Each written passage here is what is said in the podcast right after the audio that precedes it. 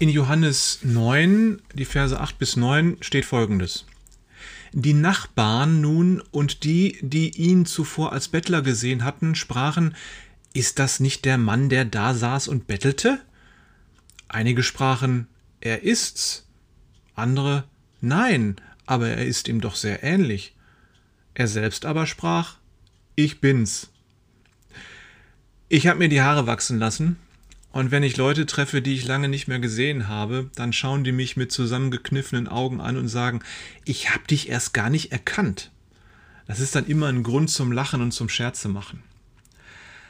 Einer, der von Geburt blind war, wurde von Jesus geheilt. Dann ging er nach Hause und die eigenen Leute erkannten ihn nicht wieder. Sie sahen ihn sich genau an und meinten dann, das ist er nicht. Der sieht nur so aus wie er, aber das ist er nicht. Das hat vielleicht keine zehn Minuten gedauert, dass der Ex-Blinde mit Jesus gesprochen hatte. Dann nochmal zehn Minuten, um sich Augen und Gesicht zu waschen. Und zack, er ist so grundlegend verändert, dass Nachbarn, Freunde, Familie sich weigern, ihn wiederzuerkennen. Wenn sie darauf bestanden hätten, dass er es nicht ist, was wäre dann passiert? Dann hätten sie ihn aus seiner eigenen Nachbarschaft als Betrüger ausgestoßen. Und warum?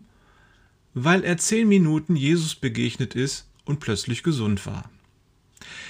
Ich wünsche mir, dass die Begegnung mit Jesus bei vielen Menschen, die ich kenne, ihr Leben grundlegend verändert.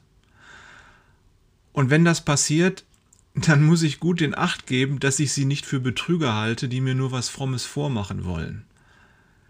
Ich wünsche dir und mir Augen und Herzen, die sehen können, wenn Jesus handelt, und die erkennen können, wenn Veränderungen im Leben eines Menschen durch das Eingreifen Gottes stattgefunden haben und dass wir diesen Menschen dann nicht mit Misstrauen begegnen, weil wir gar nicht verstehen können, warum die plötzlich ganz anders sind und ihnen vielleicht nicht glauben, dass sie tatsächlich Jesus begegnet sind.